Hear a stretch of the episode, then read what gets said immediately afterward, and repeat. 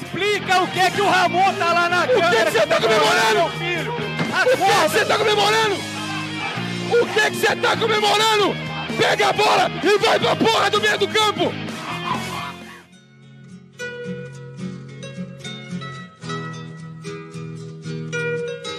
Então vamos prestar atenção nessa bosta aqui.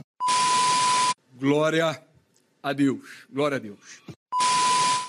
Jovem, se a CPI acabar em pizza, o Bolsonaro vai ter que comer na rua? Começa agora o 83 episódio sem passaporte de. Futeversivo.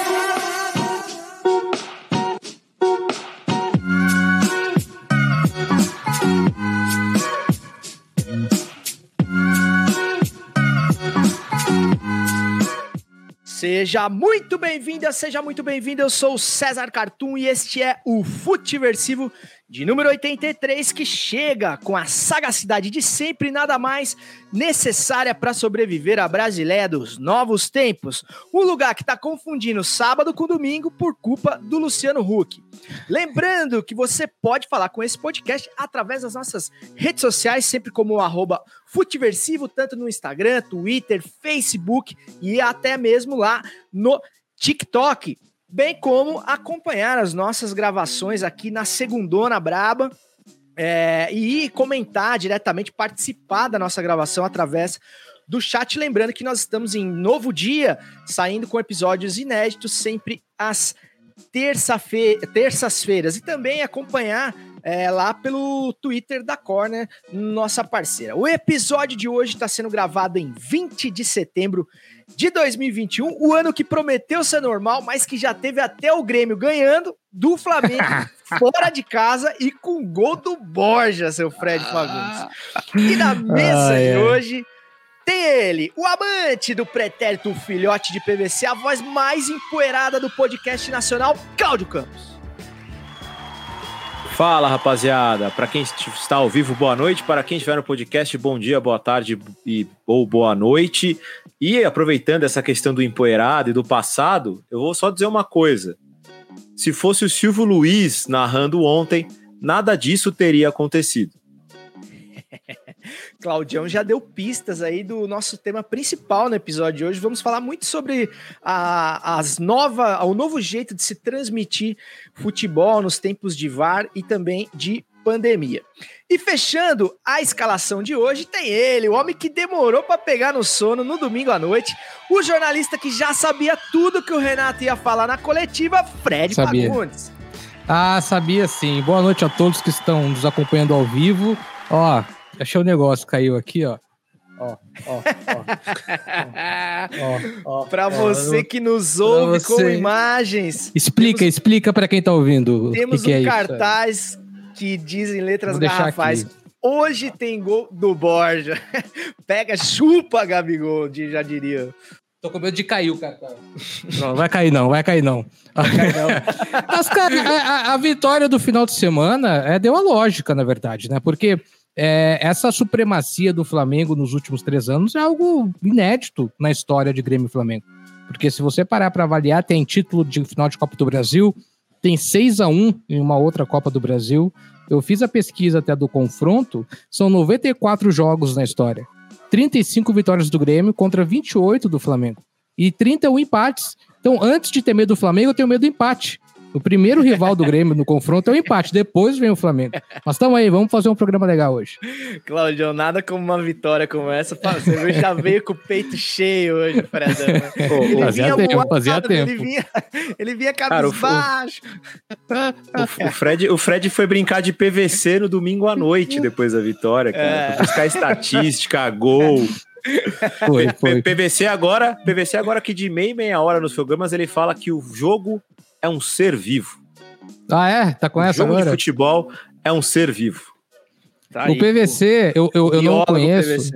Eu acompanho um super jornalista, acompanho também há tanto tempo, né? É referência para muita gente, uh, inclusive para nós, claro.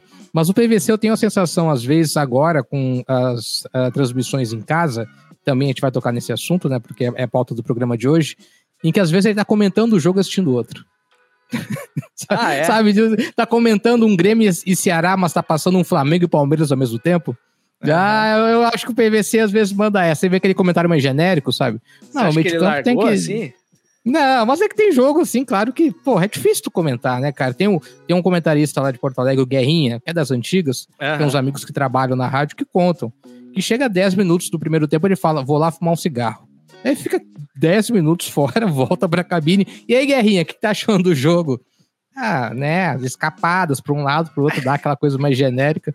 Mas tem, o, o, o comentarista bom é esse, não precisa nem, nem ver o jogo, né? Já sabe o que tá acontecendo. Cara, e fica a dica aí Pô. pra você que tá falando. Diga, Claudio. Não, tem muita história do Nelson Rodrigues, né? Que ele escrevia Assim? muitas crônicas sem sequer ter assistido os jogos.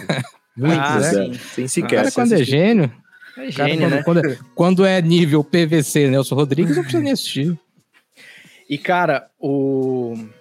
Pra você que tá nos vendo, nos ouvindo de fora do, do sul do país, né? Pra você que não fala de nenhum dos quatro estados do, do- da região Do sul, como, É como verdade, diz o, é o deputado Hélio Costa, parabéns aí ao catarinense que, que elegeu o Hélio Costa com o maior número de votos. Infelizmente, tenho o desprazer de dizer que já fui colega do Hélio Costa no, no jornal Notícias do Dia, mas enfim, são tempos passados e dos quais não tem lá muita saudade. É, que cravou que o Mato Grosso do Sul, obviamente, É. faz parte da região sul, então você vê que geografia tá na, tá na pauta do Hélio Costa, que era um apresentador de, é, sensacionalista aqui de TV, uma espécie de, de Datena local aqui. É, e, e conhecido na redação popularmente por Cabeção, é, por, motivo, Cabeção. por motivos óbvios. E aí tinha a piada infame, né? Da, que eu ilustrava a coluna dele. Então, ó, pega o cabeção aí, Cartoon. Quando saía a coluna dele. É, enfim, cara, vamos pra pauta. Ah, não, eu comecei a falar do Hélio Costa, de região sul, porque eu queria dar a dica do Guerrinha que você falou, cara. Procurem aí comentários do Guerrinha no YouTube, É, deve é. ter um compilado aí. Esse É. cara é hilário de bom, cara. É É. uma coisa maravilhosa. Tem aquele famoso que ele fala, né, ô, Fredan? Esse time aí não adianta nada jogar motivado, vai perder motivado. É. É, a- é, é, essa é a clássica dele, né? Vai Essa é perder motivado, né? E ele tem algumas frases pra explicar uma situação. Então, às vezes, tá aquele puta debate se o time tem que jogar com dois atacantes, com três atacantes, tem que entrar. De repente ele fala assim: o pianista toca piano, o guitarrista toca guitarra. Só isso, entendeu? Não adianta tu colocar um lateral de meia, um volante de atacante. Outro que ele fala às vezes assim é: não dá pra ir pra guerra com uma escova de dentes. Que é tipo, não, é né? não, não, é- não adianta enfrentar um, um time com, com, com jogador desqualificado. E tem a famosa lei Garrinha. A, a lei Garrinha é quando o cara joga tão bem em que ele vai pro banco. Que tem muito treinador que às vezes né, põe o cara no banco, o cara jogou demais. Ele fala, não, mas ele é bom demais, ele é muito bom. Ele é muito bom pro time, então ele tem que ficar no banco. Tem que colocar os ruins pra jogar. Dizer, ele é um Ele é clássico, é um clássico. Ele é um clássico, ele é muito irônico e ele é muito bom, cara. Aliás, faltam comentaristas com esse tipo de ironia fina inteligente como as do Guerrinha. Então, sem mais delongas, meus amigos, vamos pra pauta, mas não sem antes pedir as bênçãos do pai da matéria. Levantou pra boca do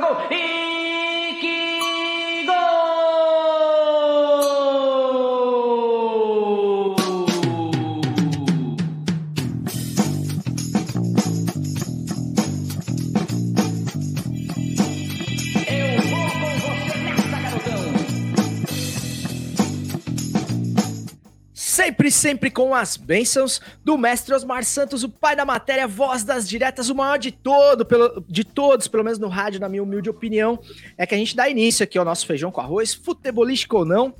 É, e a gente vai falar um pouco de transmissões esportivas, da nova forma de transmissão é, de TV, do futebol. Mas antes, porque, pô, a gente precisa dar uma moral pro Fred, que não é todo dia. Vamos falar um pouquinho do quente da rodada.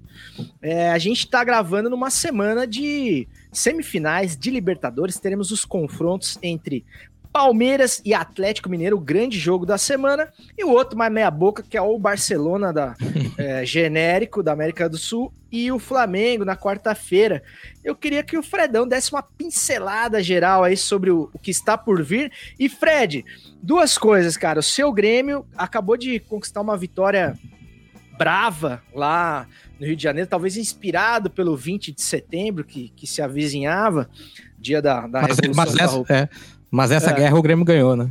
Essa, essa o Grêmio ganhou, né? Porque É, é. eu não vou falar aqui que o, que o Gaúcho comemora a Eu guerra não perdida para não Eu arrumar vou brigar com inimigo meus amigos. Eu no- também no não. Eu também Sul. Mas enfim.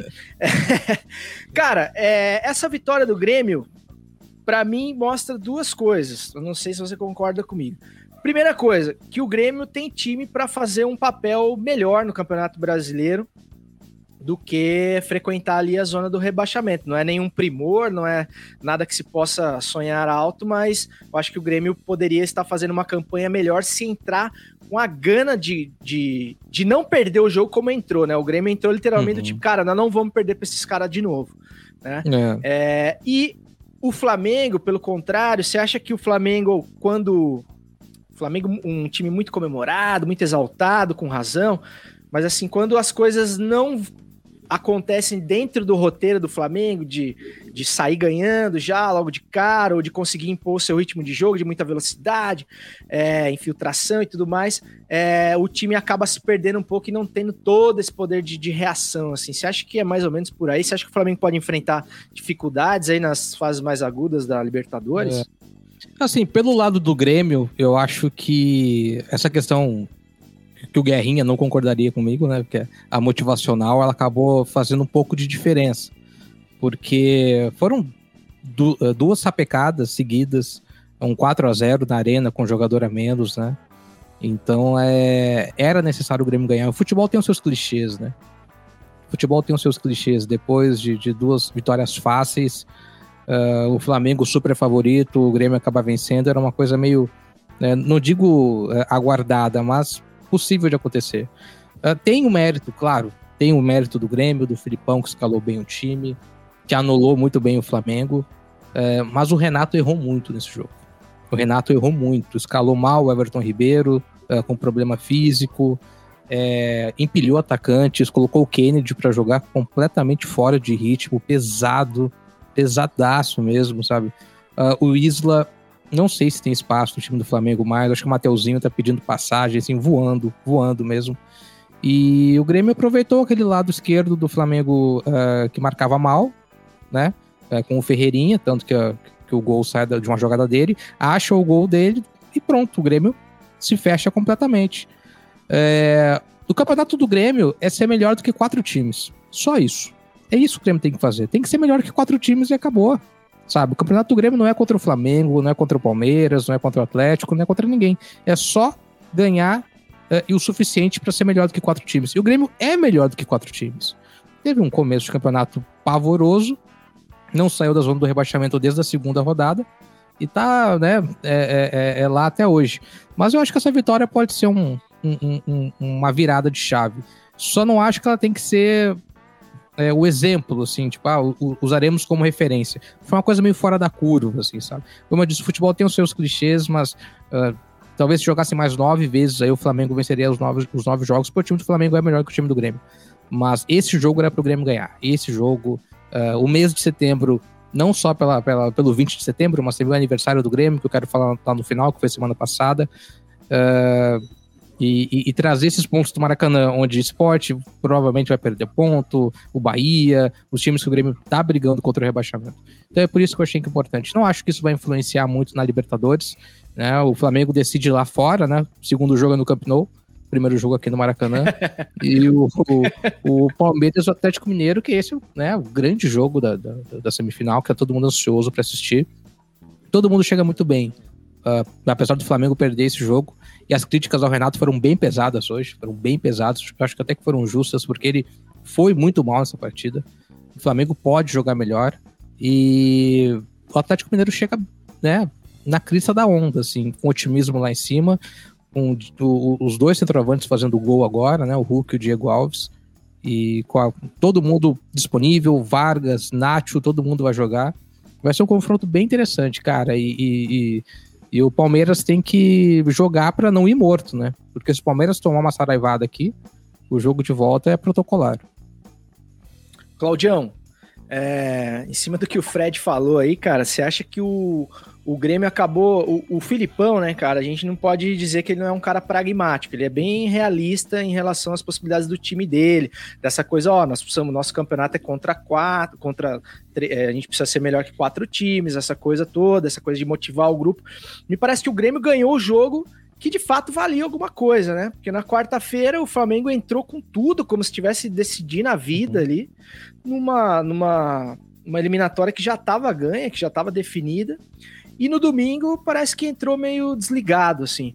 Além dos, do, dos erros de escalação, do Renato tal, que o Fred já colocou. Você acha que o, o Flamengo deu foco para o jogo que tinha menos importância e o Grêmio acabou sendo mais estratégico nesse sentido e por isso conseguiu uma vitória que pode ser a virada de chave aí para o Campeonato Brasileiro do Grêmio?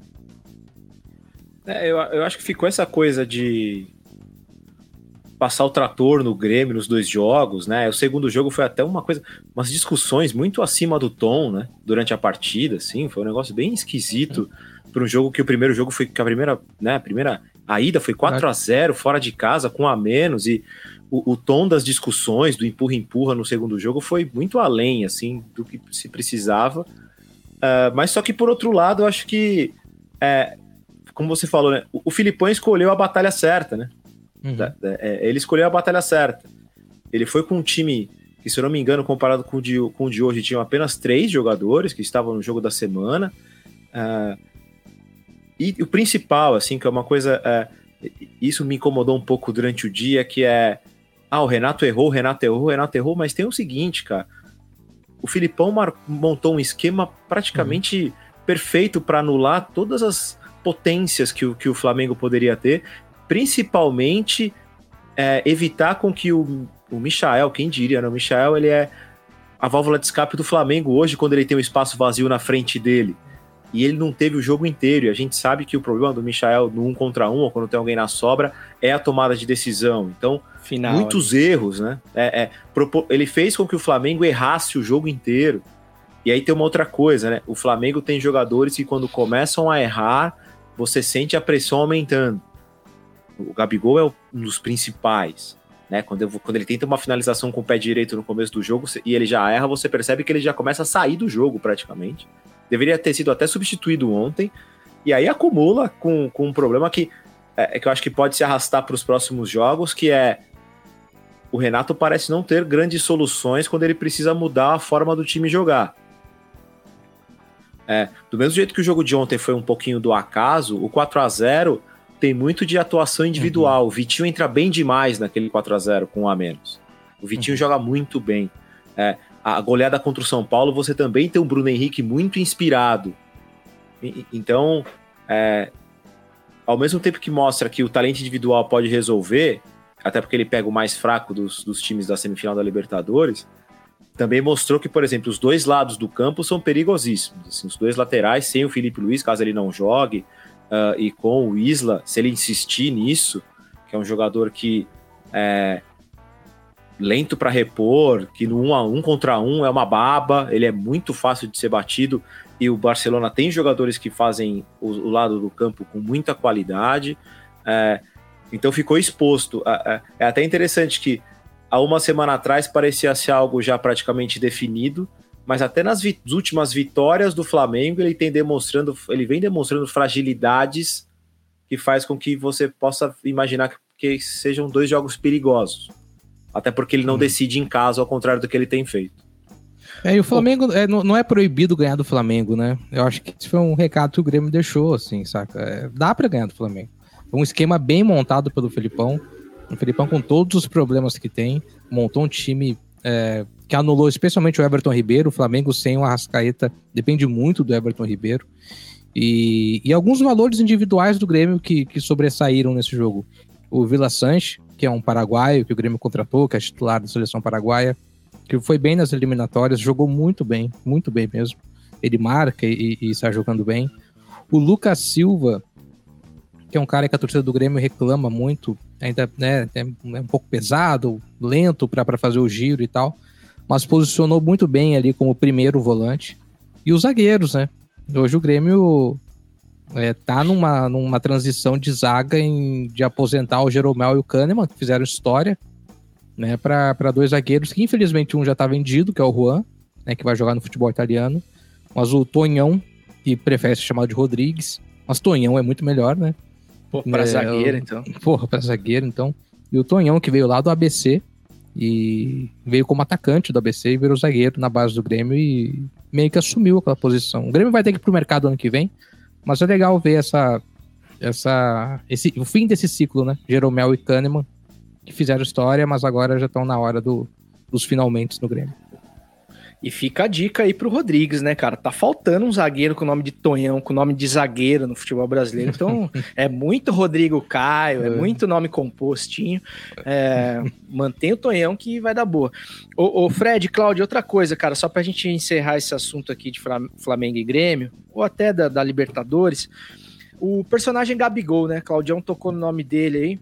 Vocês acham que o Gabigol sofre da síndrome de Neymar Júnior, assim? Que é um cara que ele vai muito bem quando tá ganhando, quando tá dando tudo certo, mas é um cara que tem roupantes psicológicos, assim, infantiloides, é, quando alguma coisa não vai bem, quando o time tá perdendo, quando é provocado e tal. Parece que é muito fácil desestabilizar o, o Gabigol psicologicamente, vocês concordam? Claro, Pra mim é quando o time não vai bem. Pra mim é quando o time não vai bem. Quando ele não vai bem. Ele sente demais. Quando a coisa não encaixa. ah, eu, eu acho que o Flamengo tem não só ele, eu acho que eu sinto que diversos jogadores. É, o Bruno Henrique não estava em campo, mas acontece também. Diversos jogos do Campeonato Brasileiro do- da última temporada, né? ah, aconteceu isso. O Gerson também tem esses momentos.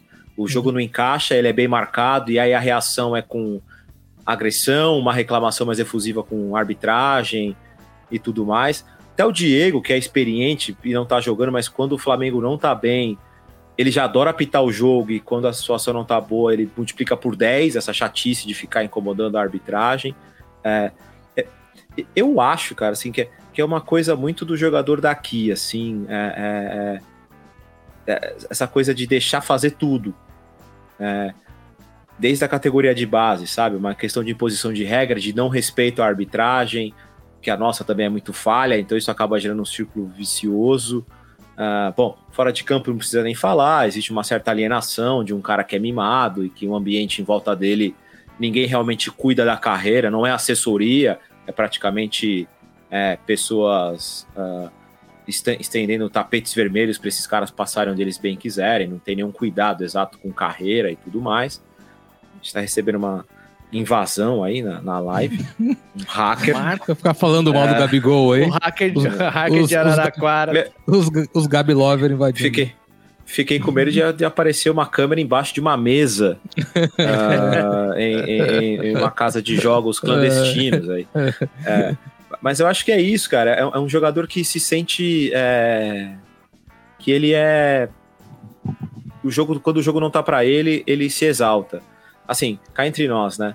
É, ele reclamar de provocação pós-gol, o mundo tá virando de ponta cabeça, né? É o poste É. mijando no cachorro. É. Vamos com calma, né? Pelo amor de Deus. É, meio nada a ver. Eu, é, não sei quem que comentou esses dias, se foi algum jogador, ou jornalista, ou ex-jogador, na verdade, que ele não tem o perfil do Tite, inclusive, né? E ele continua sendo convocado porque, né, tem, Foi o é um dos melhores atacantes. Viu, Fred? Foi o Vampeta, é. Eu, eu, eu, eu, eu só li um trecho da, da- do depoimento dele e fi- fiquei com isso na cabeça. E de fato, ele não tem um perfil do jogador que o Tite ah, costuma abraçar, ou costuma ah, insistir, ou costuma levar para uma seleção. Porque ah, a gente sempre entra naquele trauma do Felipe Melo, né, de 2010. Uma hora o Felipe Melo vai se esquentar, vai ser expulso e tal. E aí, controlando, acontece tudo aquilo. E tá, dá um certo medo, assim, do Gabigol dar uma despirocada dessas no meio de uma Copa do Mundo, dar uma levantada em alguém. Mas é, esse perfil dele vem desde o Santos, né? Não só dele, como de grandes, mas vários jogadores brasileiros, até por esses exemplos que o Cláudio deu de serem muito mimados. Mas no Santos, o Gabigol já demonstrava uma certa estabilidade emocional, assim. E aí, reclamar de provocação, reclamar da comemoração do gol, aquilo ali foi, foi o deboche, né? Foi o deboche, talvez. É, cara, aquela coisa, se você quer. A gente sempre fala que faz falta os atacantes provocativos, irônicos dos anos 90, né? Mas se você quer ser um desses, cara, você tem que estar pronto pro retorno Ah, também, né? segura. Cara? O próprio Sempre Renato volta. Gaúcho é um exemplo de um cara É. que sabia lidar É. com isso, né? Ele, ele provocava todo mundo e tal, mas quando ele perdia, ele também sabia aguentar a zoeira. É. E, e o Gabigol é aquela coisa do, do- da síndrome de Neymar Júnior, né? E aí preocupa realmente você ter dois Neymar Júniors, né? no- numa Copa do Mundo, por exemplo, dando chilique, ou sei lá, com uma estabilidade ali emocional, porque e realmente não, eles não parecem assim ser caras que sabem se controlar em situações extremas, né? Porque na boa, cara, é fácil você você agir de maneira correta. O duro é sob pressão, sobre no revés, né? Aí que Aí que os grandes aparecem. E eu não sei, cara, tem uma coisa para ser estudada nesses caras, porque eu nunca vi caras tão bem sucedidos, tão adulados, serem tão inseguros, assim, né? Como é fácil desestabilizar um cara que tem tanto, assim, né? É, é impressionante, assim. Mas, enfim, vamos, vamos ver os próximos capítulos aí, o que esperar do Flamengo. Vamos só falar um pouquinho de. De Palmeiras e Atlético aí, que é o grande jogo, né, cara? Super esperado e tal. É, você acha que é por aí, Claudião, como o Fred disse, que o Palmeiras se. Sei lá, se ele toma um gol em São Paulo aqui, a coisa já complica, né? É, eu acho que complica, mas é, é- tem uma coisa que eu eu, eu, eu, eu, sempre eu falo isso muito da seleção do Tite. Eu acho que e o Palmeiras do Abel tem, tem essa questão também. É, quando são jogos em que o adversário tem que sair para fazer gol, para jogar, que ele depende daquela circunstância, o jogo fica muito bom para o time do Abel. Então, um exemplo foi o 0 a 0 o- o- quer dizer, o empate com gols né, na primeira partida contra o São Paulo, fora de casa. E por outro lado, se ele consegue, por exemplo, um 0 a 0 no Allianz, ele força o Atlético a ter que fazer um golzinho na sua casa ou o Atlético sair para jogar. E se você for lembrar, as melhores performances da seleção do Tite são nas eliminatórias, porque o adversário não, ele não pode empatar em casa. Então você vai enfrentar o Uruguai no centenário, o Uruguai tem que jogar para ganhar de você no centenário. E ele abre espaço para um time do Tite que gosta de fazer isso, que é muito parecido com o esquema do Palmeiras. E acho que é aí onde tá, está a chance do Palmeiras nesse jogo. A gente não pode esquecer, é o atual campeão da Libertadores, né? Então a gente tem um time aí que ganhou um título em 2013, mas que o histórico de Libertadores não é chega nem aos pés do histórico do Palmeiras. Esse é o mesmo Palmeiras que suportou o River Plate na, na temporada anterior. A gente também não pode esquecer desse fator, por mais que tenha passado um sufoco absurdo em casa, é o mesmo Palmeiras que atropela o River fora de casa. Né? É, é. E tem um fator que é importantíssimo, que assim, eu acho ele. é, e aí vamos, né? Tem vários caras. Tem, tem- todo mundo tomado esse cuidado, eu acho que é importante a gente tomar aqui também. Vamos esquecer por uns, por alguns segundos a vida pessoal do Cuca, é, o histórico, mas ele, como treinador nos últimos anos, tem montado ótimos times. Mas ele tem um porém, que eu acho que ele entra numa pilha maior do que se deve nesses jogos, mesmo tendo o time melhor. E às vezes ele mexe no time quando o time não precisa ser modificado. Eu acho que a final da Libertadores contra o Palmeiras, quando ele era treinador do Santos, é isso. O Santos jogava de uma forma e ele mexe só para combater o rival. E o time dele muda a forma de jogar. Eu espero que ele não faça isso agora, ainda mais com esse elenco que ele tem. É, porque, sério, as mudanças, quando, quando tem alteração no, no Atlético, parece time europeu, cara. Parece o Manchester City trocando. É, um cara foda, né? Pô, vá, vai sair o, o, o, o Zaratio, pô, aí vai entrar o Nacho que tá no banco, que ele quis poupar, pô, aí entra o Natan, pô, co- co- começa uma loucura de troca de jogador e o time no É. mesmo ritmo, porque os jogadores são muito bons, sabe? É, é- é algo raro que acho que o Palmeiras talvez nem com o Flamengo, o Flamengo nunca teve isso nesses últimos anos. Teve ótimo 11 lá para começar, mas o banco era muito abaixo. E o Atlético não, cara. O Atlético consegue mudar a forma de jogo com os 11 que estão em campo, que é uma vantagem do Cuca, ou ele mexe no time porque ele só quer descansar os caras, sabe? Ah, então, claro, eu acho que o Atlético é favorito. Ele é o melhor time do Brasil no momento. Mas existe um histórico aí, até de confrontos em grandes jogos e, e- e em Libertadores, que pesa.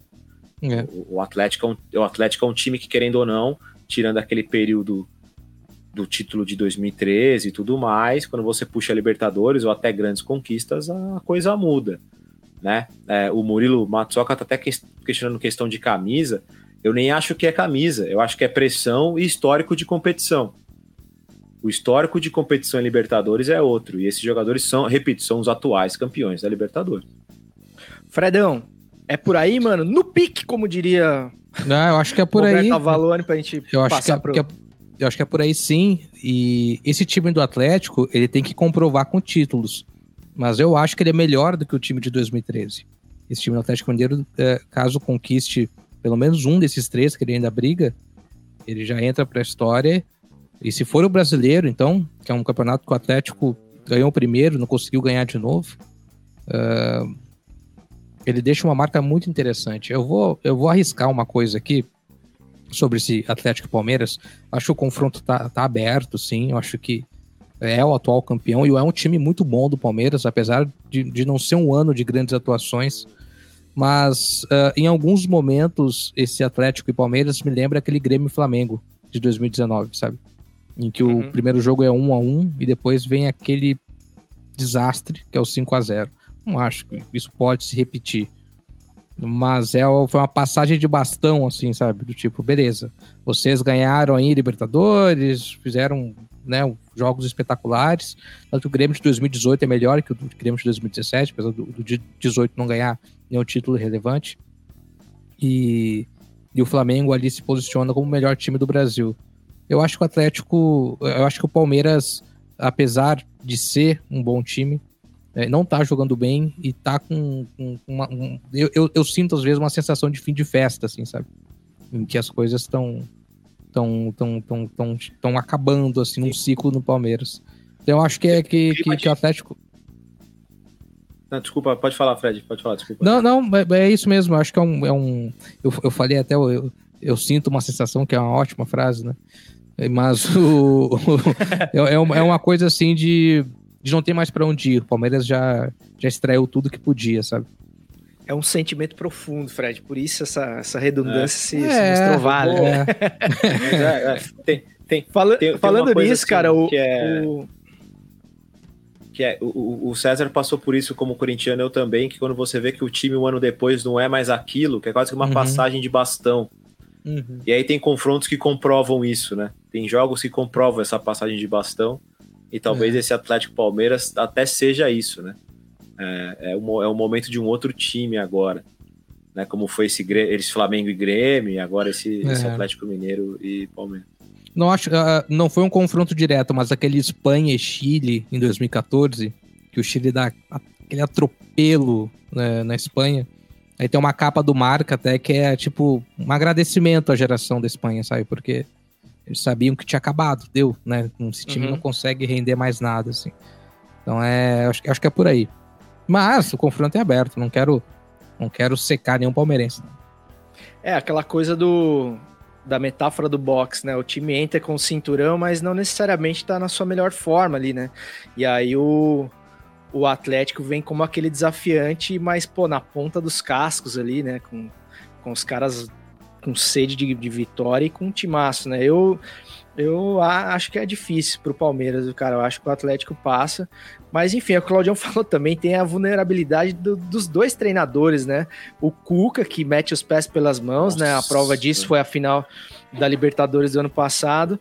E o Abel também, né? Que não é dos mais, mais controlados. E, o, e só dando uma moral pro chat aqui, antes da gente entrar na nossa pauta principal aqui, o nosso grande João Matheus Muniz está aqui de novo novamente, tá como palmeirense, tá meio com receio desse jogo. Eu também teria, João. Achei de palmeirense aqui, tá louco, cara. Ah, é amanhã? É na terça? É amanhã, é, na é terça? amanhã. É. E tem o Murilo Matsuoka aqui que diz que falta um verde branco nessa bancada. Eu concordo, a gente tá muito atrás de um torcedor do Guarani de Campinas para fazer parte da nossa bancada, mas ainda não, não, não, conseguimos. Mas o RH do Futiversivo está, está aberto aí para para nova para novos integrantes. É, turma boa, é o seguinte, mano, é muito da hora falar do quente da rodada. É, rodada de Libertadores vai ser muito saboroso acompanhar esse Palmeiras e Atlético, um jogaço de bola, seguramente. Dois jogaços, né? E o Flamengo e, Barce e Barcelona também, né? Eu, eu, gostaria que o Flamengo passasse pra final pra gente ver uma final brasileira aí de grande porte e ver quem é quem mesmo, pra ver briga de cachorro grande, né? Então, com todo respeito lá ao nosso é, Barcelona de, de Guayaquil. Fredão, mas a gente vai falar um pouco sobre as transmissões esportivas inspiradas na grande gafe cometida ontem. A gente está gravando na segunda-feira é, e no domingo a gente teve uma rodada de Série B com transmissão da TV aberta. É, onde, é, muito por conta do VAR ali, houve uma lambança, uma grande lambança da dupla Luiz Roberto e Roger Flowers, é, que não se deram conta da anulação do gol é, do Vasco da Gama, do segundo gol do Vasco da Gama, no finalzinho do jogo, e é, não entenderam o motivo da comemoração do Cruzeiro, que empatou o jogo nos, na, nos acréscimos, é, e, e acabaram ali já condenando os atletas do Cruzeiro que estariam, em tese, comemorando demais apenas a diminuição do placar. Cara, a gente sabe que isso foi um acidente e tal, pode acontecer com qualquer um, mas como é que você vê essa transmissão, os rumos da transmissão home office, Fredão, em é. tempos é. de pandemia? Ou você acha que é, essa tendência das transmissões de estúdio vão, vão se manter aí no pós-pandemia também? Porque já dava para transmitir do estádio, né? Acho que é meio migué isso daí, né? É. O, o problema é que saiu o gol, né, do Cruzeiro, porque você acaba 1 a 0 eles achando que foi 2 a 0 não ia ter esse problema todo. Mas é, antes da pandemia, a Globo já tinha feito alguns cortes de orçamento e os jogos estavam sendo transmitidos é, né, dentro do estúdio para não precisar enviar é, comentarista é, e, e, narrador e o repórter local que fazia as, as entrevistas de campo. É, se a gente for, for voltar no tempo, sei lá, uns 15 anos, o que, que a Globo fazia? Ela mandava o comentarista, o narrador, às vezes até alguém de arbitragem e um repórter é, de rede e mais o repórter local. O repórter de rede entrevistava um clube de fora, né? Ficava responsável por isso, e o outro repórter local pelo clube da cidade. Cara, é, eu acho que um, que um ponto essencial é a importância que a emissora tem possuindo só ela os direitos daquilo. É, é, eu acho que a gente meio que relativizou essa falha. Tipo, ah, foi um erro, acontece, de fato isso acontece. Mas olha o tamanho do estrago que isso pode ter, cara. Em casa de aposta, sabe? Uh, ah, para quem trabalha com, com jornalismo e estava acompanhando o jogo, o que saiu de matéria, o que foi publicado de link com Vasco vence o Cruzeiro e tal, é uma coisa absurda. Então, é, a Globo emitiu uma nota, né? Pedindo desculpas, uh, provavelmente até orientada pela CBF, para não culparem o VAR né, de, um, de uma interferência no resultado. O erro ali foi da Globo, foi no corte de câmeras, porque quando voltou para o campo já tinha o árbitro já tinha anulado o jogo. Mas uh, o que me vem à cabeça, cara, é aquele, aquele período que a Globo começou a transmitir o UFC. E aí a, as lutas eram transmitidas com, sei lá, uma hora, às vezes, uma hora e meia depois do que já havia acontecido. E eles vendiam as lutas como ao vivo. Foram umas duas ou três semanas vendendo as lutas como ao vivo até mudarem esse formato. Eu sempre me pergunto se o Mike Tyson dos anos 90, quando a gente assistia, era ao vivo ou não. Às vezes a luta tinha três horas depois, estava vendo o Mike uhum. Tyson torcendo ali. Mas é, eu, eu, eu acho uma economia burra, sabe? Respondendo assim, sinceramente. Eu, eu acho que, que diminui a qualidade da transmissão, diminui o espetáculo. Uh, o próprio narrador deve concordar com isso, de que o fato de estar no campo ajuda na transmissão, ajuda nos comentários. Então eu gostaria muito assim que a grande detentora dos direitos do futebol e a gente paga para acompanhar esses jogos e não paga barato um premier da vida para acompanhar esses jogos. A gente quer qualidade, né, cara? A gente quer no mínimo uma transmissão de qualidade. Uh, eu acho que isso vai se manter depois da pandemia e os grandes jogos, né, essa, essa coisa de cabine só para os grandes, grandes jogos. Uma outra coisa importante a ser citada são as rádios web, né, que uh, a, a, a, nos últimos anos foi regularizado, mas era muito fácil você criar uma rádio e publicar na internet até pouco tempo. E isso te dava uma credencial para entrar no estádio. Hoje é muito mais difícil você conseguir uma credencial de rádio web e transmitir um jogo de campeonato brasileiro, né? E essas rádios web dependem do quê? Da transmissão da detentora, que no caso é a Globo. Então é. Às vezes são várias empresas transmitindo um jogo em que não é o jogo que está acontecendo, elas estão transmitindo a transmissão da Globo. Hum. Então elas dependem completamente daquilo que a Globo tá falando, saca? Então isso me preocupa, assim, como comunicador mesmo, como quem consome esporte. Tipo, eu quero ver o relato do evento. É meio complexo isso, assim, até meio filosófico, né? Será que a gente tá acompanhando o jogo ou a gente tá acompanhando o relato de quem tá vendo uma transmissão feita por outra pessoa? Não, é pesado. Cara, eu acho que vem é, é- é praticamente um react, né? Porque é isso, você não vê, a você não acompanha uma transmissão, você pega uma rádio crack neto, eles estão reagindo à transmissão original e, portanto, sujeitos à realidade que for contada Exato. naquela Exatamente. transmissão, Um, né? um corte de câmera, um replay. Então, tipo, Isso, eles não estão lá. É, não estão testemunhando o que tá acontecendo de fato. Ô, Claudião, e o Fred citou aí o- os, os, os, UFCs, né? O começo da transmissão de UFC na TV aberta, que era um outro momento da internet também, né? Era uma internet Uhum. ainda engatinhante e tal, então era mais fácil você criar uma realidade paralela, mas parece que mesmo involuntariamente, é claro que eles não fizeram de propósito, ainda é possível, né? Quando você tem uma detentora dos direitos ali da transmissão, enquanto os caras não não se deram conta de que o gol foi anulado, o gol tava valendo. Não, e, e- e- bom, primeiro que eu vou, vou só resgatar o porquê que eu falei que com o Silvio Luiz é, notaria-se logo, é porque o Silvio Luiz, depois de narrar gol, primeiro que ele não ficava perguntando sabe de quem, porque se você está assistindo na TV, você sabe de quem, né? Não, você está assistindo o jogo, então você sabe de quem foi o gol, você não precisa ficar perguntando 10 vezes. É, ele falava, ele chamava o repórter de campo e perguntava o que é que só você viu. E provavelmente se tivesse feito isso ontem, o cara falasse, então, eu vi que anularam o gol. E as coisas voltariam ao normal. É, é, agora, tem uma coisa que é interessante que vocês falaram aí, que é essa coisa do React. E é interessante também como muda é, a opinião, como, como, a, como a questão do futebol. E, e aí volta no que o Fred falou da questão de como ele é tratado, principalmente por quem detém o direito, né? Porque se você tem o Premiere, você tem ali um pré-jogo, você tem a galera do Sport TV fazendo um bate-papo.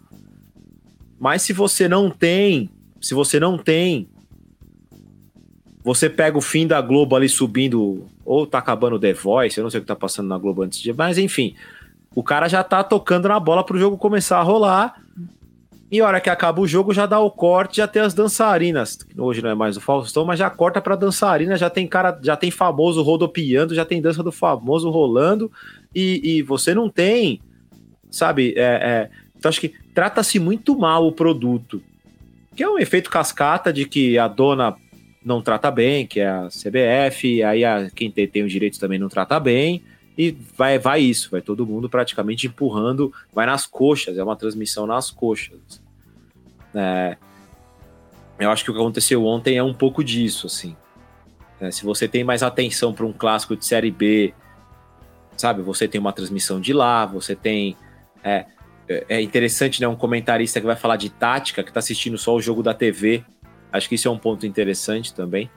Como é que o cara tem uma análise de posicionamento do time? Como é que o cara fala assim, não, porque eu estou vendo aqui que o time está compacto. Tá, você Uhum. tá vendo o mesmo frame que eu, um pedaço só do campo. Sim. E, e você tem toda essa interpretação de jogo só com esse espaço do campo. Né? É, então, existe uma limitação. E eu gostei do que vocês falaram da questão do React, porque quando a gente fala de transmissão da Globo e a forma como esses caras têm uma coisa muito forte de opinar, principalmente os narradores atuais, né, cara? Os caras não, não- eles não são só narradores. Os caras querem narrar, as perguntas vêm em formato de comentário. Então, quando ele chama o comentarista, ele já dá a opinião dele e empurra pro cara.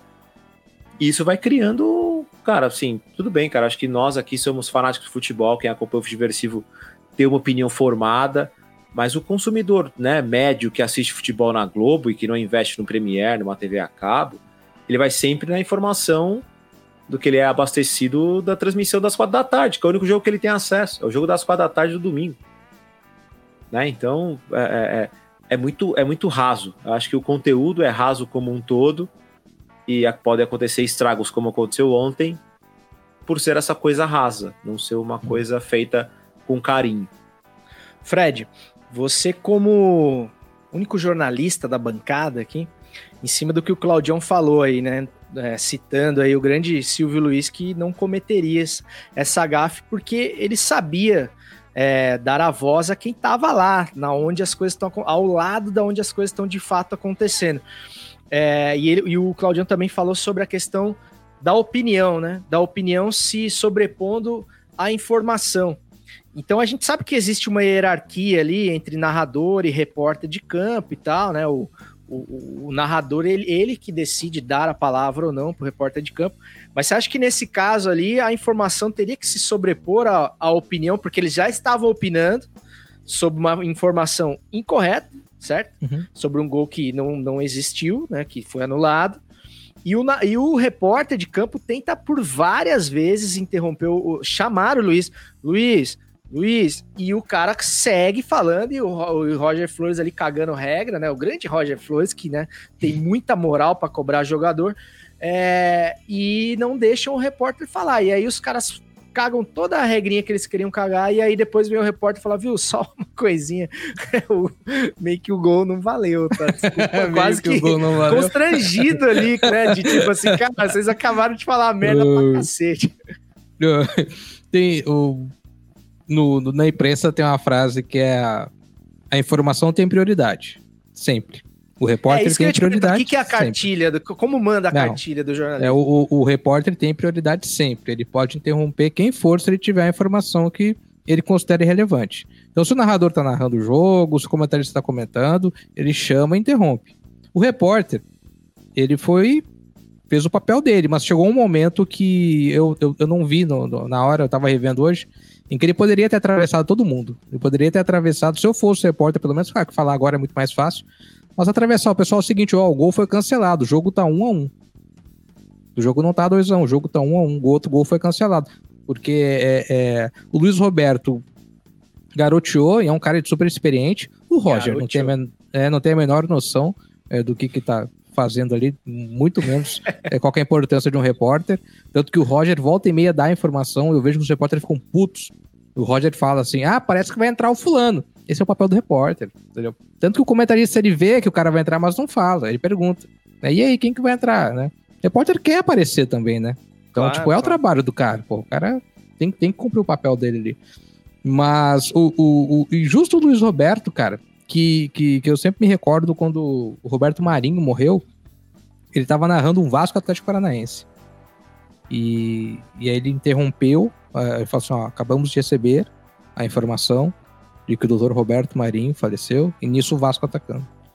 O doutor Roberto Marinho, que nasceu em tal cidade, blá, blá, blá, eu tipo, o gol do Vasco. E ele falando, o doutor Roberto Marinho, deixa, não sei, pai, filho, neto, bisneto, é do do Vasco. Na cama. Aí ele, como vocês viram, o Vasco acabou de, de fazer um gol. Mas isso não muda nada a tristeza do momento, né? Tipo, não é suficiente ó, e uma outra coisa que eu, que eu Ai, me cara, acordei isso é agora, é, isso que, o- que o Claudião falou é, é fantástico mesmo, da, de como o futebol é maltratado. O Galvão Bueno reclamou no final da Euro, né? Quando eles cortam direto pro Domingão, ele falou, não se termina uma transmissão assim. Por causa Uhum. do tempo, tem a publicidade, tem tudo isso. Em 2008, a novela Duas Caras, da Globo, era classificação 12 anos. Mas como ela tinha várias cenas de sexo, teve uma portaria eh, ministerial que aumentou a classificação da novela. E ela poderia passar só depois das nove da noite. E aqui em Cuiabá, como é uma hora menos, né, por causa do fuso horário, ah, tinha um atraso. Eh, a programação da Globo passava toda atrasada para nós. Desde o Jornal Nacional, sabe? Tudo, tudo, tudo era com uma hora de atraso. E o futebol? O futebol começava a transmitir aqui já com 35, 40 do, do, do primeiro tempo. Caralho. Então, sabe, o jogo já, já, já- No começo eles colocavam começo, eles colocavam tipo o jogo gravado. Né? Uhum. Mas depois já entrava o jogo na, na metade do segundo tempo, do primeiro tempo. Aí até que o Ministério Público daqui que, que, que obrigou a TV local a achar uma solução, né? Porque não faz sentido isso aí. Mas, mas é um exemplo de como as coisas são decididas às vezes na canetada e né, o consumidor ali tá, que tem só uma oportunidade de ver o jogo, que é uma quarta à noite ou domingo à tarde, acaba se fudendo. Não, e aquele negócio, né? Por exemplo, Aí você tem a transmissão da Globo, como trouxe o Claudião, que ela é super enxuta ali, né? O jogo acabou, já tá cortando e tal, é sem tempo de você digerir ali os acontecimentos e tal, saborear, né, uma partida de futebol, porque quem gosta de futebol sabe que o jogo é muito mais que os 90 minutos, o pré-jogo ali é muito mais Ah. legal, às vezes, do que o próprio jogo, o que vai se falar depois e tudo mais, e a Globo realmente não dá essa margem é, para comentar. E, as, e a, os veículos que acabam se beneficiando disso e que acabam fazendo uma cobertura, né? Tanto as coberturas de nicho, das TVs dos clubes, como as, as rádios cracknet da vida, acabam também ficando reféns da informação da geradora ali de tudo isso, né? Então é sempre uma faca de dois gumes. Mas assim, a Fórmula 1 é um grande exemplo, né, Claudião, é, que, de uma transmissão também que era muito mal cuidada, né? Muito maltratada, e que se tinha uma noção de que ah, o brasileiro não gosta de, Fórmula 1 mais, né? O brasileiro gostava de ver o Senna e tudo mais, ou de ver um brasileiro no pódio. E você vê que a Bandeirantes está tendo bons resultados de audiência porque estão dando um tratamento mais profissional a- a- a- ao fã de Fórmula 1 de automobilismo, né? E você sabe, e você vê que tem um público para isso, as pessoas querem consumir, mas elas querem muito mais do que ver a corrida, né? Se no futebol o pré e o pós é muito mais interessante na Fórmula 1, então, né, cara? O acerto do carro, a semana do piloto ali, a- a- os treinos e tudo mais acabam sendo muito mais relevantes do que muitas vezes a própria corrida ali, que é aquela coisa bem mais repetitiva. É, enfim, é mais ou menos isso. É isso aí, cara. Vou até. ah, Eu hoje, falei e eu concordei comigo mesmo, né? Não, Você pode falar, Pô, não, não é cara, nada disso. demais, cara. Não, mas eu. eu, eu, eu- Arrogância, né, cara? Tipo, é, é isso Não, aí, e- né, é. César? Pô, que merda. E, e- e foi legal porque, por coincidência, hoje eu escutei um podcast com o diretor da Liga Espanhola, que trabalha aqui no Brasil. E ele fa- falou de alguns projetos que a Liga Espanhola já faz lá fora, como por exemplo, né? é, ela vendo o sucesso que tem, essas, que tem esses reacts no YouTube. A gente tem o Casimiro aqui fazendo react, né, cara? Virou uma febre. Eles estão colocando esses caras como canal 2 ou 3 de áudio para você escolher se você quer assistir o jogo com a narração tradicional ou com esses caras comentando. A La Liga já faz isso na Espanha.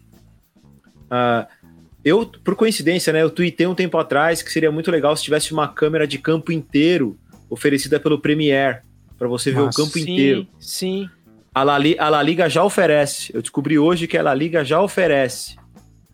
Porque os clubes utilizam esse conteúdo, porque tem a- existe a câmera e todos os clubes compartilham os jogos entre eles para fazer análise tática. E Ô, aí ele Claudio, você não percebeu. acha que os comentaristas têm essa câmera que você falou que o comentarista comenta o mesmo acho frame que que, a gente? Será que eles não têm ali nas internas ali um Bom, acho que inteiro? ontem ficou mais do que provado que não. É, é. Eu acho que eles estão vendo o que a gente tá vendo também. É. Tá, e só para vocês terem uma ideia, o SofaScore, que é especializado em análise tática no aplicativo, que tem a questão do mapa de calor e tudo mais, ele também deu o 2 a 1 como placar ontem. Ou seja, ele tem a informatização da movimentação, mas o conteúdo que ele recebe também é de TV. Ele não tem ninguém lá. Então, ou seja, tipo, é- é- é, também foi pego de surpresa. É, Não, mas, deve mas é ter- cara. O, o site de aposta que deve ter acreditado dinheiro pra quem apostou no Ana Vitória e Nossa, tal. que loucura isso aí, Aí cara. devolve o dinheiro. Deve ter dado muito problema. Deve ter dado muito problema. Mas, oh, é- é- essa, essa transmissão alternativa, eu lembro que a Fox Sports fez em 2014. No canal alternativo da, da Fox Sports era uma. Só que era uma coisa mais comédia, assim, sabe? Narração das zoeiras. Era o Paulo Bonfá que narrava. É, então. Uhum. né? É, É essa, uma essa é uma opção, né? É, é legal, eles colocam algumas pessoas que curtem futebol para participar, torcedor e tal. Então é, é, é uma ideia, é um caminho. É- é- mas repito, infelizmente, é, é o que eu falei. Quando você escuta o diretor da La Liga falar sobre a La Liga, o cara é assustador. Assim, hoje ela é a liga mais interativa, né? Foi a que estreou aquela câmera 8K, que a Globo até copiou agora lá no banco. Mas existe um cuidado especial com o produto. E repito, os donos do produto hoje levam nas coxas porque, tipo, tá beleza, ninguém questiona, os clubes não questionam, muito pelo contrário, abraçam qualquer ideia. É o, é o círculo vicioso que a gente tá do futebol, que não existe nem esse questionamento de qualidade de conteúdo, né? Então, é, é, vai ficar nisso aí, infelizmente. Cara, o Claudião, e você que é o homem, o homem, o adicto do passado do programa, Eu não sei se você tem alguma outra lembrança diferente da minha, mas você falou da La Liga ser na primeira câmera e tal, não sei o que. Cara, eu, eu- a primeira lembrança que eu tenho de câmera dentro do gol é de campeonato espanhol nos anos 90, com transmissão da Bandeirantes. Primeira vez que eu vi aquela câmera no gol e a bola batia e chacoalhava tudo tal, era assim, era uma coisa assim muito revolucionária para a época e a, a lembrança que eu tenho é do, do campeonato espanhol, sempre vanguardista, e não sei se é por aí mesmo ou você viu em outro lugar antes? Sim, sim, sim. É, até porque a, a- durante um bom tempo a, era uma emissora espanhola, não era a TVE, era uma outra emissora espanhola, que era também era muito, era parceira da FIFA dos- durante os anos 80 e 90. Então, muita inovação de transmissão veio através dela. Outras grandes inovações vieram com a J-League, que a J-League, nas experiências de J-League, de câmera e tudo mais, veio muita coisa de lá também. Ah, e depois, claro, quando a Premier League embala de vez, com a for- formatação da Premier League, com a Sky Sports, ve- vem muita coisa inovadora. E até já pegando o embalo, né, a gente tá falando de trapalhadas de narrações aí. Infelizmente, a gente tá com. Como a gente tá fazendo live, a gente tem um certo receio de colocar aqui, né? Mas a gente falou de Galvão Bueno aqui. O Galvão narra durante um tempão um jogo errado na Copa de 54 Muito bons. ele acha que ele tá narrando Bulgária e Suécia, ele tá narrando Alemanha Oriental e Austrália. Né? Ele tá narrando, narrando, de repente vai o placar e tá Alemanha Oriental e Austrália lá, e ele muda do na como se nada tivesse acontecendo. E tem o famoso lance, e aí eu nem coloco tanto. Assim, eu vou colocar a culpa no Kleber Machado pela inocência, né? Ele duvida que o Zelov perderia um gol na final da Libertadores. Sabe nada. Mas era, o, mas, é, mas, é, mas era o Zelov. E ele fica. Mas o Zelov perdeu o gol? Porque ele fica realmente inconformado. Porque aí que tá, aí que tá, aí vem a diferença. Aí o cara tá no estádio. Aí ele, ele, aí ele não acredita que o cara perdeu o gol. Porque se ele tá na TV, ele percebe, né? A câmera corta, o cara não tá comemorando. No estádio, ele foi pego. Ele falou: não é possível. O cara tava na linha do gol. Ele narrou o gol. É, é um jogo de Libertadores? ou, ou- é do É a final. É Libertadores 2013? simplesmente a final contra o Penharol em 2011. E ele 2011, narra 2011. Aí ele dá o migué de, não, bandeira do impedimento. aí o Caio, grande Caio, espero que ele já esteja num processo de recuperação aí. Temos divergências, mas o que importa é a saúde e que ele esteja super bem. É, o Caio que avisa, não, ele perdeu o gol. É porque ele joga pro Caio, né? Ele pega e fala: Foi pra fora, Caio? Essa bola, Caio. Foi, Kleber. Foi pra fora. Ah, caras, é, só antes da gente passar pros salves, é, a gente falou muito aqui da, da transmissão da Globo que passou vergonha ontem, né? Isso não tem como negar com, com essa bela dessa gafe. É, e falando em passar vergonha, o presidente do Brasil tá, tá nos Estados Unidos, está em Nova York, prestes a proferir mais um discurso na cúpula da ONU. É, Fredão, quais são as suas expectativas aí, cara? Já tivemos Bolsonaro e sua comitiva comendo pizza nas ruas de Nova York, já tivemos o Bolsonaro comendo picanha bem passada no, no puxadinho da churrascaria, tudo por conta do, do passaporte sanitário que ele não possui, por ou pelo menos, né, por não, não contar que ele tomou a vacina, por não ter tomado a vacina. O que, que o senhor prevê para, os, para o, o grande discurso de Jair Bolsonaro na, amanhã, no caso, na terça-feira, dia que sai o episódio editado?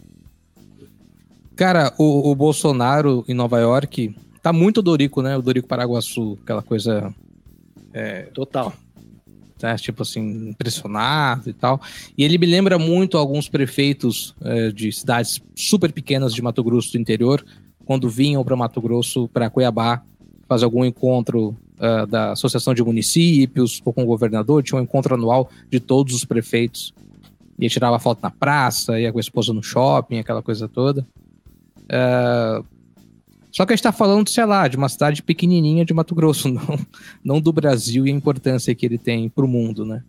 Ah, aquela foto comendo pizza parecia um pombo na calçada, né? Um pombo molhado, assim, uma coisa meio, sei lá, deprimente. O secretário de turismo com a camisa dentro da cueca. Tudo, tudo muito errado, assim. Ah, a, a notícia foi um pouco distorcida, né? Falaram que ele não foi autorizado a entrar no estabelecimento Uhum. porque não tinha sido vacinado. mas depois já explicaram que na verdade tinha uma área ali externa. E a gente está discutindo o, o, presidente do Brasil não ter entrado por não ter se vacinado. Acho que a discussão é o que, que é aquela foto em meio a uma pandemia, sabe? Com tanto de desempregados que tem no país hoje, com tanto de gente passando fome, com uma crise sanitária super mal administrada. E o presidente tirar uma foto comendo pizza com oito papagaios de pirata, sabe? Em Nova York. É, hoje ele comeu picanha na Fogo de Chão, na churrascaria Fogo de Chão, que é uma das uh, maiores churrascarias do mundo, tem unidades em Tóquio, na Europa e tal. E, e fizeram um, um, um complexo no exterior, sabe, fora, para que ele pudesse almoçar. Porque ele não pode, aí sim ele não poderia entrar por causa da vacina. Então, uh, é uma viagem de uma comitiva brasileira para Nova York com os maiores líderes mundiais já estão lá dois dias. E as pautas até agora adquiridas pela comitiva foi a pizza e o churrasco. Não teve nenhum tipo de reunião, não teve nenhum tipo de, de conversa, nenhum tipo de articulação política, econômica, nada, absolutamente nada. Hoje eu estava relendo o discurso da abertura, né, do, de dois anos atrás. E eu acho que vai se repetir. Uh, vai ser uma coisa que, que, que para os padrões Bolsonaro parece equilibrado. Uh, no discurso de dois anos atrás, ele falou que a eleição dele foi importante para combater o crescimento do socialismo na América Latina. Uh, talvez ele repita isso. E provavelmente ele vai reforçar que o Brasil foi bem na luta contra uh, a Covid-19. E a gente sabe que é mentira. Então acho que esse vai ser o grande choque, sabe? Esse vai ser o grande choque vai defender liberdade, vai defender religião, vai vir com aquele papo furado. Não acredito que vá, que vá surpreender muito, assim. Agora há pouco teve um encontro do Bolsonaro com Boris Johnson, né? Era o primeiro-ministro da Inglaterra. E assim, é uma coisa inexplicável, assim, porque, tipo, tu coloca o Bolsonaro do lado de uma figura completamente maluca, né? Que é o Boris Johnson, e o Boris Johnson consegue parecer equilibrado, uhum. sabe? Do lado do Bolsonaro ele fica equilibrado. Mas. E ele fala: ah, eu tomei AstraZeneca duas vezes. Vocês deveriam tomar também, é uma ótima vacina. Ele fala pro Bolsonaro. E. É, o que, que dá para esperar, né, cara? A não ser mais um, algumas, alguns minutos de vergonha desse discurso de amanhã. Mas não acho que vai ter nenhum tipo de cortina de fumaça nova criada ou coisa parecida. E bem lembrado aqui pelo, pelo nosso querido João Matheus, que além de tudo ele teve que entrar pela porta dos fundos do hotel, porque havia um protesto na, na é. chegada, é. né? Em Nova York, né? Tipo, o presidente do Brasil entra nas portas, pelas portas dos fundos de um hotel em Nova York, cara. Tipo, é, fora do país dele há um, um protesto contra, contra o cara. Então, é, que mais representativo do que isso, sabe? E de, assim, de uma suposta elite, né? Porque uhum. provavelmente são brasileiros que moram em Nova York, ou, ou alguns ativistas interessados na, na, história da América do Sul, mas, mas acho que até aqui são só vexames que a gente está quase se acostumando, sabe? Está quase se acostumando. Deprimente, né, Claudião, de qualquer forma. Cara, é, e para mim o que mais deprime, assim, é que infelizmente se você não vai para mídias menores, né, como podcasts ou alguns perfis de redes sociais, a discussão fica muito centrada nessa foto da pizza, sabe? Uhum. A gente está passando por, como o Fred falou, por diversas crises, diversos problemas, e as pessoas estão debatendo só isso. Né? Você vai para os grandes canais e o debate é só ele, é só esse. Ele, ele é raso. A gente falou aqui da, do debate do futebol ser raso, mas o debate como um todo dos, dos problemas ele tem sido raso. Nossa preocupação está nessa foto aí. E assim, é, falamos no programa anterior, em algum momento a gente falou, isso é estratégico, isso é estratégico dessa extrema direita, Steve Bannon liderando todo esse discurso, foi assim com Trump, é assim com Orbán na Hungria, que usou a Eurocopa para fazer as coisas dele lá, as besteiras, foi assim com a filha do Fujimori aqui no Peru, mesma estratégia, questionando a eleição, e, e, sendo contra sistemas de, de, de, de, vacinação. É o Salvador, para quem não sabe agora, é o Salvador está entregando o kit Covid para as pessoas que tem um Vitasay Stress junto com Ivermectina, e a moeda nova deles é o Bitcoin. Né? Então, é, é, sabe, é, é... e, e, e, e tem um problema, cara, que, é, que as pessoas ainda tratam com muito humor essa parada. É. É. é uma coisa que me incomoda muito. Os jornalistas estão liderando um diálogo muito no tom de humor, os principais. E não, não faz mais sentido, cara. Não faz mais sentido, assim. É, é. Não dá pra gente ficar só feliz porque o, ah, o William Bonner tava mais nervosinho hoje no Jornal Nacional. Hum. A parada já tá tomando uma outra. Um, um, uma outra estratosfera, um outro patamar, um outro nível de discussão. E estrategicamente ele tem conseguido deixar o assunto raso. É a picanha, é a pizza e o bicho pegando aqui, tá ligado? Tipo, uhum. é, é, é, é, uma pena, cara. É uma pena.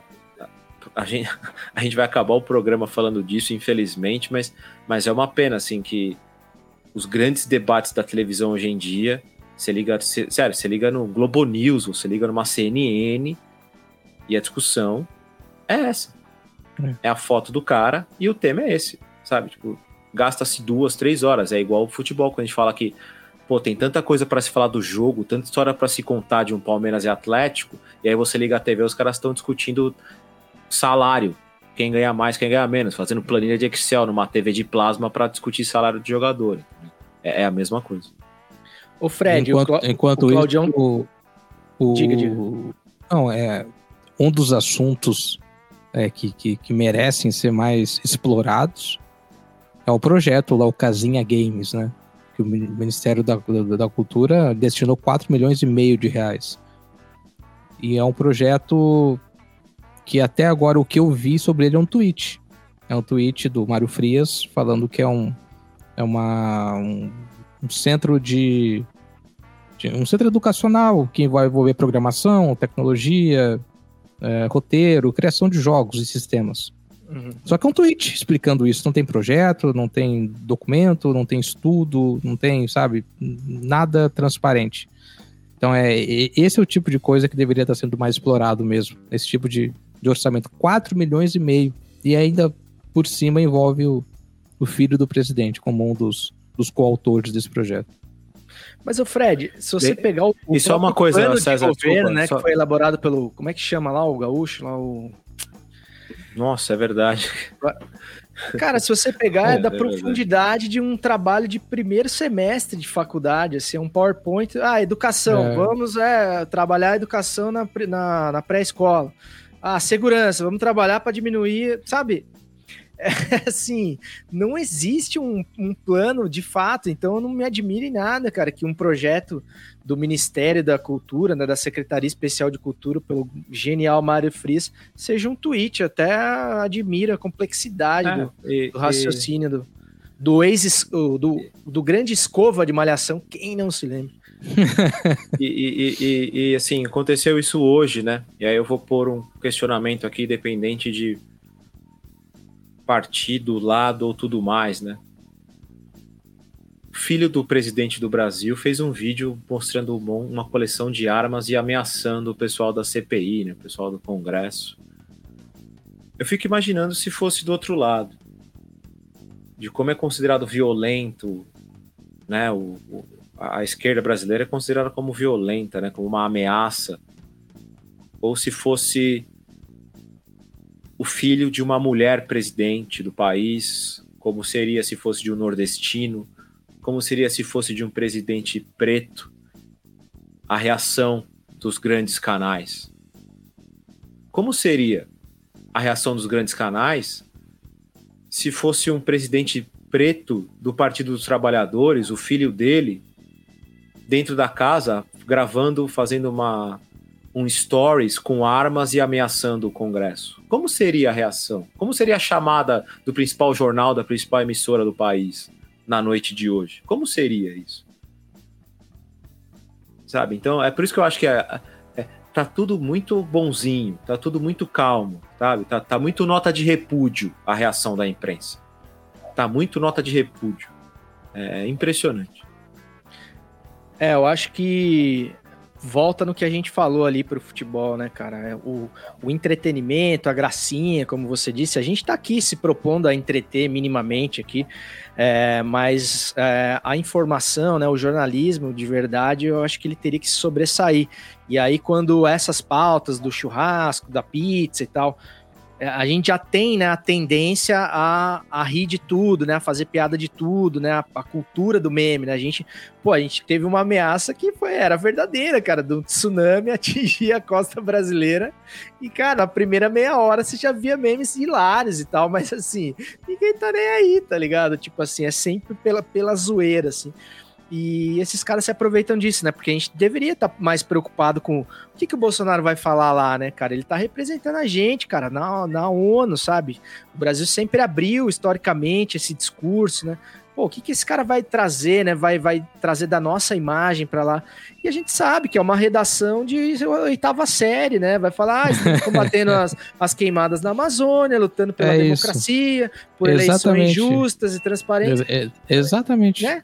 Porque Exatamente não é um debate, isso. né? Então ele vai discursar, vai mentir uhum. descaradamente e uhum. vai ficar por isso mesmo, mais uma vez. Podemos ir pro salves aí, turma boa?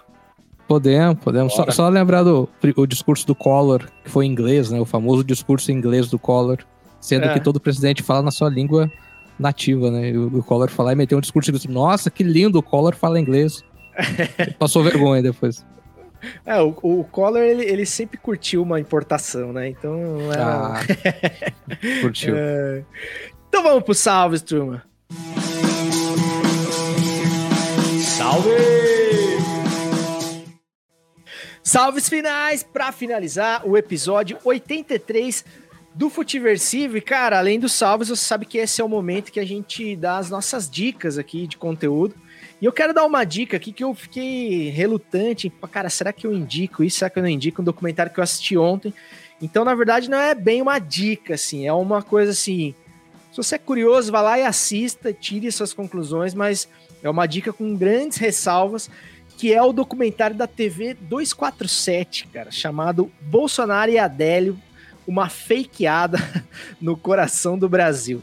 É uma produção de uma hora e 45 minutos do jornalista Joaquim de Carvalho. E, enfim, ele busca fazer um compilado de situações, de imagens, de análises de imagens do atentado que vitimou o então candidato Jair Bolsonaro é, durante a campanha de 2018, um mês antes da, das eleições, e que foi talvez a grande, talvez não, certamente a grande responsável pela eleição do Bolsonaro. Né? E esse documentário, mesmo sendo um documentário produzido por, uma, por um canal de esquerda, né, é, claramente declarado, ele recebeu muitas críticas, inclusive da imprensa especializada com viés de esquerda, anti-bolsonarista, e assim, não sem tanta razão, porque de fato ele é um documentário bem tendencioso, né? Então ele acaba deixando mais Aí, mais uma vez, quero ouvir o Fred né, sobre isso. É, o documentário não necessariamente tem o compromisso e a responsabilidade de dar todas as respostas, né, de, de fechar a questão, ele pode só sugerir, trazer perguntas, mas é claro que tudo é, leva a crer ali, o, o, jornalista ele quer colocar realmente em xeque ali a veracidade dos acontecimentos.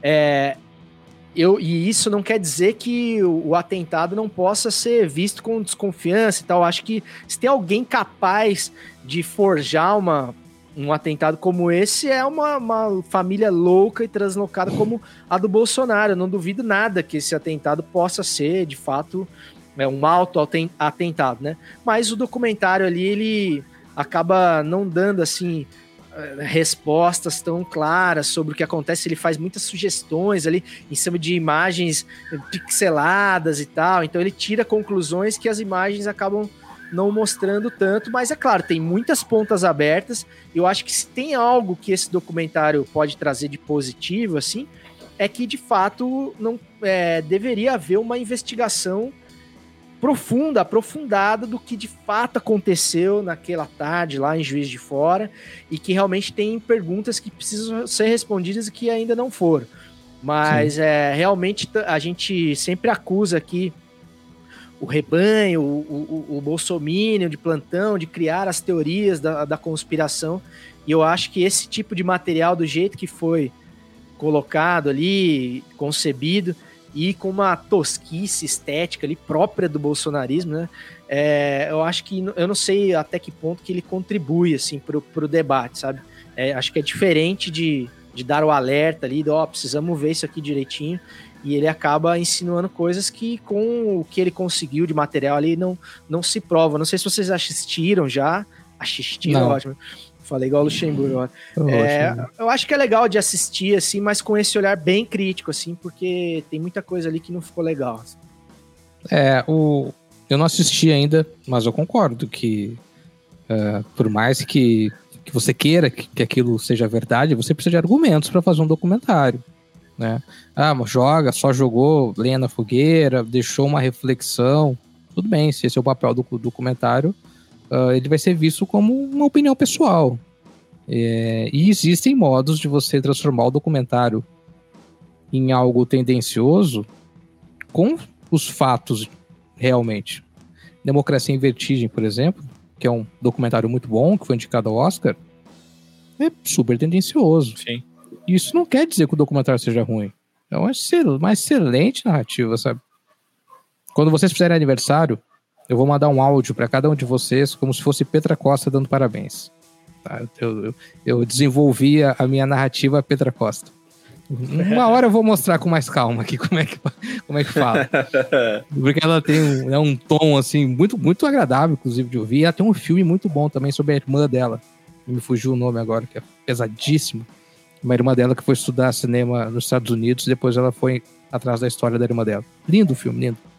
Ela é uma filha, cineasta muito- inclusive, né, de, de, de pessoas perseguidas na ditadura e tal. Sim, né? a, Tipo, tem- a- a mãe dela foi presa, foi presa na ditadura, é, é, conhecia a Dilma, tudo.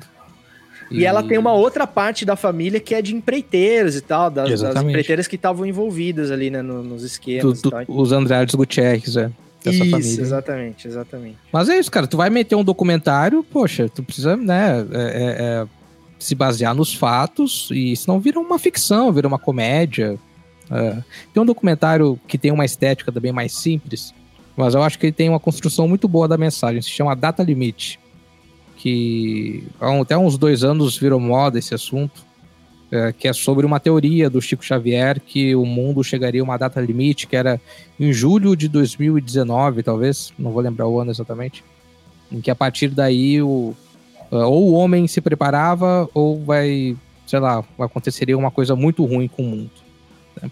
Houve ali a, a pandemia nesse meio tempo, algumas pessoas falaram que poderia ser algo relacionado a isso, mas o documentário é muito interessante, cara, muito interessante, que é uma mensagem que o Chico Xavier uh, teria teria é, comentado num programa de televisão no final da, no início da década de 70, da década de 70 e, e é bem legal. Mas é isso, faltam fatos, assim, sabe? Tem muita teoria, muita perspectiva, mas faltam alguns fatos. Cláudio Campos, não sei se você chegou a assistir ou se você quer dar. Você, você tem alguma dica, Fred? Eu acabei te perguntando aí, não sei Cara, se eu tomei eu- sua dica. Eu tenho uma dica, é rapidinho aqui, antes de, da gente. Só para fazer meu salve aqui. Semana passada eu indiquei um livro, vou indicar mais um. O pessoal gostou muito daquele Guarani que eu indiquei, que é o Uhum. do Eduardo Bueno. É Brasil, uma história. O Eduardo Bueno é um historiador, é um jornalista, mas é historiador. E para ler livro de história, gente, tem que ser de historiador. Não vai ler dos do Leandro Narlock da vida aí, que senão acontece isso aconteceu. Leia, é, história é historiador que faz, não é jornalista, senão vira opinião. E eu acho que essa edição aqui é de 2015, né? Então ela vai até aquele momento. Mas, mas conta bem a história do Brasil, assim, sabe? É, é um, é um livro gostoso de ler, tem, um, tem, uma, tem uma pegada bem leve, assim, bem interessante sobre a história do Brasil. ah, e do Brasil, de fato, assim, não 1500 para frente, né? Mas, mas o Brasil pré-histórico. Começa é, bem, bem, bem no começo mesmo da história do, do Brasil. Do Eduardo Bueno. E com, com assim, toda, toda, toda hora tá em promoção na Amazon. Pô, show de bola. E falando em Eduardo Bueno, tem o canal do Eduardo Bueno, Buenas Ideias, que é muito legal também para você É muito legal. conhece- conhecer de forma É muito legal, rápida, é. assim, interativa. É. É, capítulos da história do Brasil, ele explica ali as coisas de uma maneira muito didática, muito engraçada. Ele é um cara muito irônico, Uhum. engraçado, É, a- hiperativo. às vezes ele- assim, né? é, às vezes ele, ele, ele, ele fala umas bobagens, né? Ele, ele, ele erra o tom. é, um- é um- é um pouco machista em alguns comentários, às vezes. Sim. Ah, mas ele, ele tem boas obras. Ele tem a biografia dos Mamonas também. A biografia dos Mamonas foi ele que, ele que escreveu. E, e só para antes de fechar, já falei bastante nesse final, só contar aqui uma história rapidinho. Que semana passada foi aniversário do Grêmio. né? O Grêmio fez 118 anos no dia 15 de setembro. E, e eu queria contar rapidamente aqui a história do Grêmio, porque eu acho muito bonita, eu acho muito curiosa, talvez o pessoal se interesse. O Grêmio começou no 7 de setembro, no, no, na festividades do 7 de setembro de 1903. O Rio Grande, o time de futebol, Rio Grande Futebol Clube, foi a trem a vapor para Porto Alegre exibir esse esporte novo que começava a fazer sucesso no Brasil. E só existia um clube no Rio Grande do Sul, que era o Rio Grande. É o outro time, é o, é o- é o clube e atividade mais velho do Brasil. O segundo é Ponte Preta, né, que, que é de é alguns meses depois do Rio Grande de fundação. E em Porto Alegre tinha um paulista chamado Cândido Dias, é, que trouxe da Inglaterra uma bola de futebol. Ele tinha a única bola da cidade.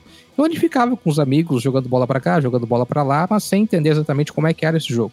Então eles foram ver a exibição do, do futebol clube do Rio Grande Futebol Clube, eh, o time titular contra o time reserva. Só que no meio do jogo a bola furou. E aí não tinha mais bola pro jogo, a cidade ficou indignada, né, que estavam gostando do evento. E aí o Cândido Dias falou assim: "Pô, eu tenho uma bola. Se vocês quiserem empresto para vocês e em troca vocês né, nos ensinam a jogar esse esporte". Então ele deu a bola em troca ganhou um livro de regras. Aí, oito dias depois, no dia 15 de setembro, foi fundado é, o Grêmio Futebol Porto Alegrense.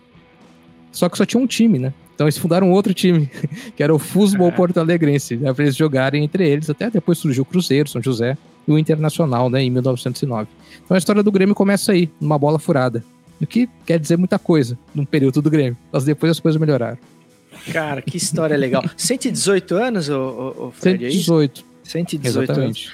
Parabéns ao Grêmio de Futebol Porto Alegrense aí, que brindou Fred Fagundes e toda a torcida Ah, verdade. tricolor com uma bela vitória sobre o Flamengo ontem, que estava engasgado aí, pelo menos na história recente do, do, do torcedor gremista. E apesar dos dados históricos ali que o Fred trouxe no começo do episódio, que contam da vantagem histórica no confronto pelo time gaúcho. Cláudio Campos, seus salves e seu, suas dicas.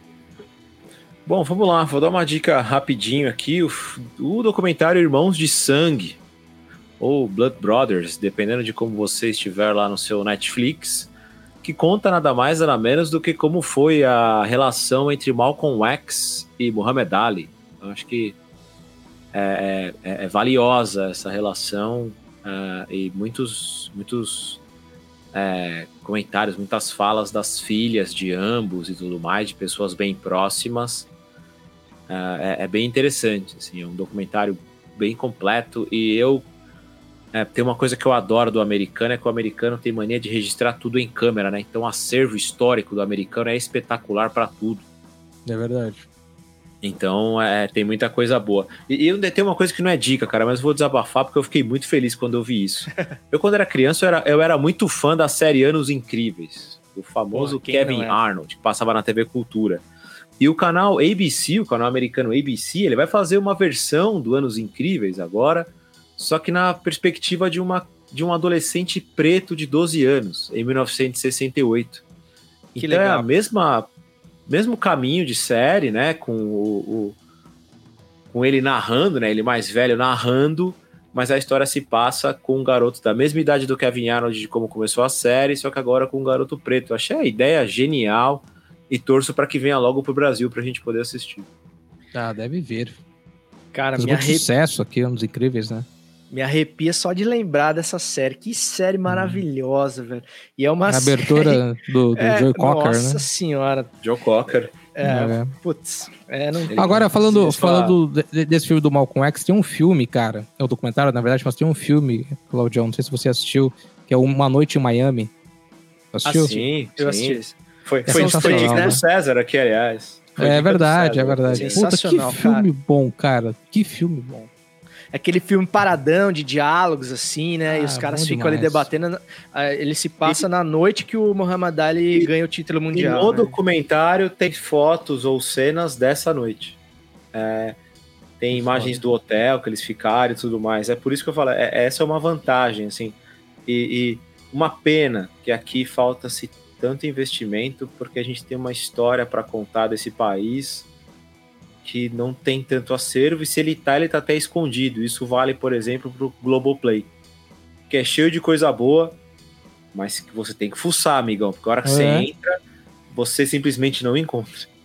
Puta, eu lembrei de uma dica irada do, do Globoplay, mas vou deixar pra semana que vem, mas essa é uma baita desses acervos, dessas pérolas escondidas ali no portfólio dos caras. Mais algum apontamento aí, rapaziada? Eu posso finalizar aqui.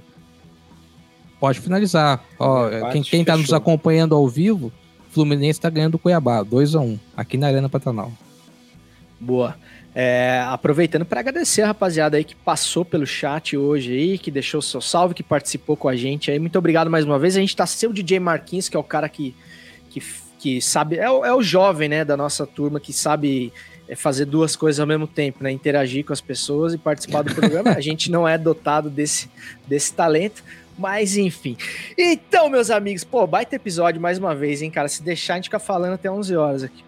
Então, meus amigos, só me resta desejar ao raro ouvinte do Futiversivo uma boa semana, desejando que pedir picanha bem passado seja considerado também um crime de responsabilidade. Até semana que vem, tamo junto e segue o jogo! What would you do if I sang out of tune? Would you stand up and walk out on me?